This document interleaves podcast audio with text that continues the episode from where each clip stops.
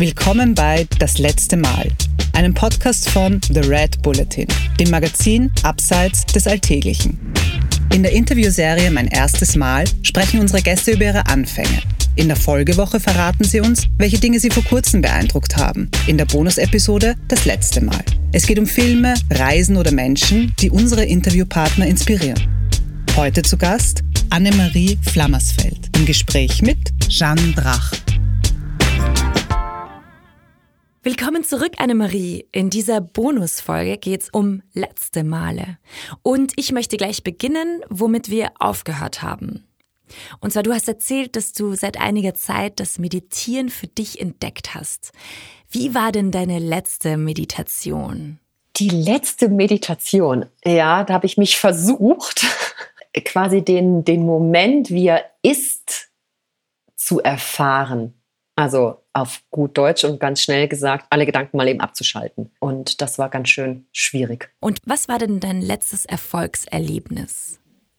Oh, mein letztes großes Erfolgserlebnis war sicherlich der äh, Bachelor-Abschluss vom, vom Psychologiestudium. Mhm. Ja, das war äh, vor äh, ja, einem Dreivierteljahr. Und äh, ich hätte, äh, also ja, ich habe zwar, als ich damit angefangen habe, die ersten beiden Module, das, das habe ich auch ehrlich gesagt keinem groß erzählt, dass ich das jetzt mache. Und dann habe ich die bestanden. Und dann bin ich ähm, in das nächste Level gekommen quasi. Und dann wurden die Noten auch immer besser. Und ich habe letzten Endes mit einer sehr, sehr guten Note abgeschlossen. Und das hat mich dann doch irgendwo überrascht, weil ich war jetzt in der Schule eigentlich nie so die Einser- oder Zweier-Kandidatin. Ich war immer so, habe mich da nicht so groß für interessiert. Und jetzt hat mich das Fach aber doch sehr interessiert. Und ich glaube, ähm, ja, das, das hat mich schon dann sehr ähm, bewegt, auch dass ich das so auch geschafft habe, als Teilzeitstudentin quasi dem normalen Beruf, dem normalen Training und so.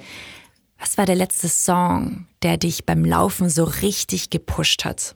Das war von Death Cap for Cutie, I'm a Tourist. Ähm, das war auch das Lied, was ich in der ersten Wüste, also ich habe eigentlich so die Playlist immer gehabt, wenn ich ins Ziel gekommen bin und dann die Playlist gehört, wenn ich mich dann so regeneriert habe. Und da das Lied, das habe ich ganz intensiv gehört, als ich diese ersten 80 Kilometer oder diesen, diese fünfte Etappe, diese 80 Kilometer gelaufen bin. Und äh, dann war noch dieser Himmel extremst äh, intensiv von den blau-schwarz-grautönen, weil so ein Gewitter aufgezogen ist.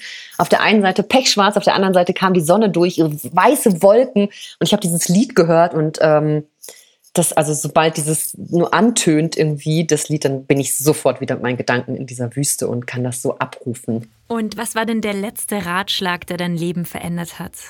Von einem äh, Coach, mit dem ich zusammenarbeite. Also ich, ich gehe hin und lasse mich coachen ähm, im Mentalen. Und ähm, das ist, sich mit der eigenen und wahren Essenz zu verbinden. Also, dass wir alle in uns einen wahren und ganz, ganz, ganz tollen Kern haben, egal was uns passiert ist im Leben. Ähm, und wenn wir es schaffen, uns mit dieser, mit dieser Güte, mit diesem Wohlwollen zu verbinden, ähm, dass uns eigentlich nichts, kein Sturm aus der Bahn werfen kann. Und wenn man, je mehr man, finde ich, in diese, diese wahre Essenz, in dieser wahre Kern reingeht mit seinen Gedanken und sich damit verbindet, desto, ja, dann kann eigentlich gar nichts so schlimm sein, was so schlimm vielleicht ist, die mhm. Themen, die so da sind, weil, ja, das ist so dieser, das hat mich sehr beeindruckt. Das ist so eine, so eine Methode, die der anwendet. Logosynthese heißt das und eine Selbstcoachingsmethode auch und die so ein bisschen mit der Energiearbeit auch äh, in Berührung kommt und das versuche ich mir in schwierigen Zeiten, wenn es mal nicht so gut läuft, immer wieder zu sagen, hey, im Grunde genommen, mein wahres Wesen ist stabil und das ist auch gut so, wie es ist. Und ich bin gut so, wie ich bin, egal wie es gerade läuft. Punkt.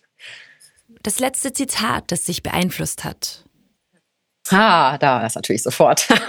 Von Astrid Lindgren, also durch Pipi Langstrumpf gesprochen. Was da lautet, ich hoffe, ich kriege die Betonung jetzt richtig hin. Das haben wir so noch nie gemacht. Also geht es sicherlich gut. Und warum ist es genau dieses Zitat? Da steckt so viel Begeisterung drin für was Neues, für was, ähm, was man noch nicht weiß, was kommt. Aber wenn man mit einer positiven oder ja gesunden Einstellung an etwas rangeht, dann, dann kann es nur gut gehen. Welches Buch hat dich zuletzt beeindruckt?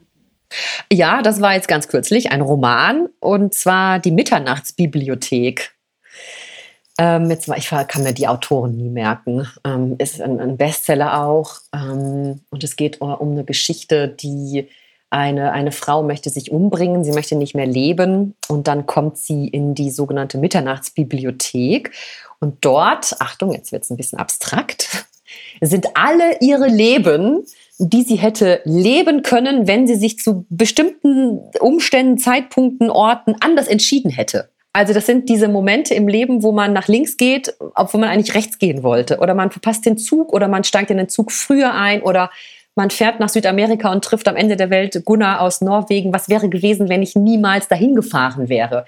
Dann wäre mein Leben in eine andere Richtung gegangen. Und in diesem Buch wird, das wird das halt behandelt, dass dann diese Hauptdarstellerin äh, in ihre Leben zurückreisen kann oder in die Leben, die existieren in Paralleluniversen. Das ist dann diese Quantenphysik, die ich auch noch überhaupt nicht ganz verstanden habe. Ähm, und wenn man sich vorstellt, dass es nicht nur das Universum existiert, was jetzt hier existiert, sondern dass noch weitere existieren könnten und da all die Leben mhm. gelebt werden, die man lebt, wenn man nicht das, ach ja, jetzt, jetzt komme ich jetzt.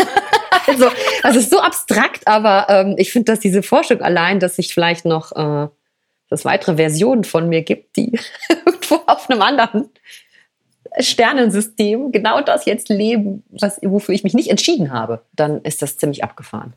Aber hast du das Gefühl, dass du die beste Version deines Lebens lebst? Ja, weil ich ja jetzt hier und hier jetzt im Bewusstsein bin ähm, und mir mein Leben ja total bewusst ist. Ähm, und ich glaube, in den anderen Leben, die ich vielleicht lebe, oh Gott, das fand ich, dass mir jetzt gleich das Telefon klingelt und ein Psychiater ja anruft oder so, ähm, mache ich ja sicherlich auch ganz viele Entscheidungen pro und contra, positiv und negativ. Also ich glaube, wir mhm. machen ja ständig gute und schlechte Entscheidungen, mhm. die wir treffen. Und ich glaube nicht, dass ein Leben äh, das totale Positive hat. Und ja. selbst wenn es so wäre, wäre es ja eigentlich total langweilig, weil jetzt wird es wieder sehr philosophisch. Man, wenn man erstmal nach unten gekommen ist, dann ist es ja umso schöner, wenn man da wieder aufsteigt. Und das es stimmt. geht ja nur mit beiden Polen, sage ich immer. Man muss halt gucken, dass man auf diesem Kontinuum zwischen positiv und negativ immer so hin und her schwingt, sag ich mal. Und mal ist man ein bisschen mehr links, mal ein bisschen mehr rechts, mal ist man vielleicht mal auch ganz ausgeglichen in seiner ja. Mitte. Ähm, genau, ja. Wann hattest du denn das letzte Mal Tränen in den Augen? Äh, ja, das war ein kleiner Sturz, als ich mich, äh, ich habe so ein äh, wahnsinnig äh, seltenes Talent, dass ich über den kleinsten Hydrantendeckel stolpere oder über den kleinen Kieselstein und dann hängen bleibe. Und ich bin hier den Berg runtergelaufen und war schon am, am Ende des, der Strecke angekommen und ich hatte Vielleicht lag es auch daran, ich hatte ein Müll gesammelt, der da so rumlag nach der Schneeschmelze. Ah, das ist schon ein paar Wochen her. Ähm, und dann war einfach nur in dem, in, der, in, dem, in dem Weg so eine Regenrinne eingezogen worden, damit da das Wasser abläuft. Und mit, da bin ich mit einem Fuß hängen geblieben. Und es hat mich einfach ungebremst voll nach vorne, beide Knie auf, blutig, die Hand, die oh Hände. Ah, da habe ich echt geheult. Aber hilft dir das dann auch zu weinen? Ja, ich weine auch gerne. Also auch wenn es mal im Leben ist, wenn es mal immer nicht so läuft, dann, dann kann ich auch echt. Ich bin schon ein sehr, äh, sehr zartes Pflänzchen. Also ähm, ich, ich bin da, ich wirke zwar sehr robust, aber ich hab, da bin da doch schon sehr äh, sensibel und ähm, kann auch äh, sehr schnell auch weinen. Und ich weiß auch, dass ich auch sehr tief ähm, ja, in meinen Emotionen versinken kann. Also so, je heizen und je euphorisch ich oben sein kann, desto wahnsinnig kann ich auch nach unten abdriften. Was war denn das letzte Essen, das du vor einem Lauf gegessen hast?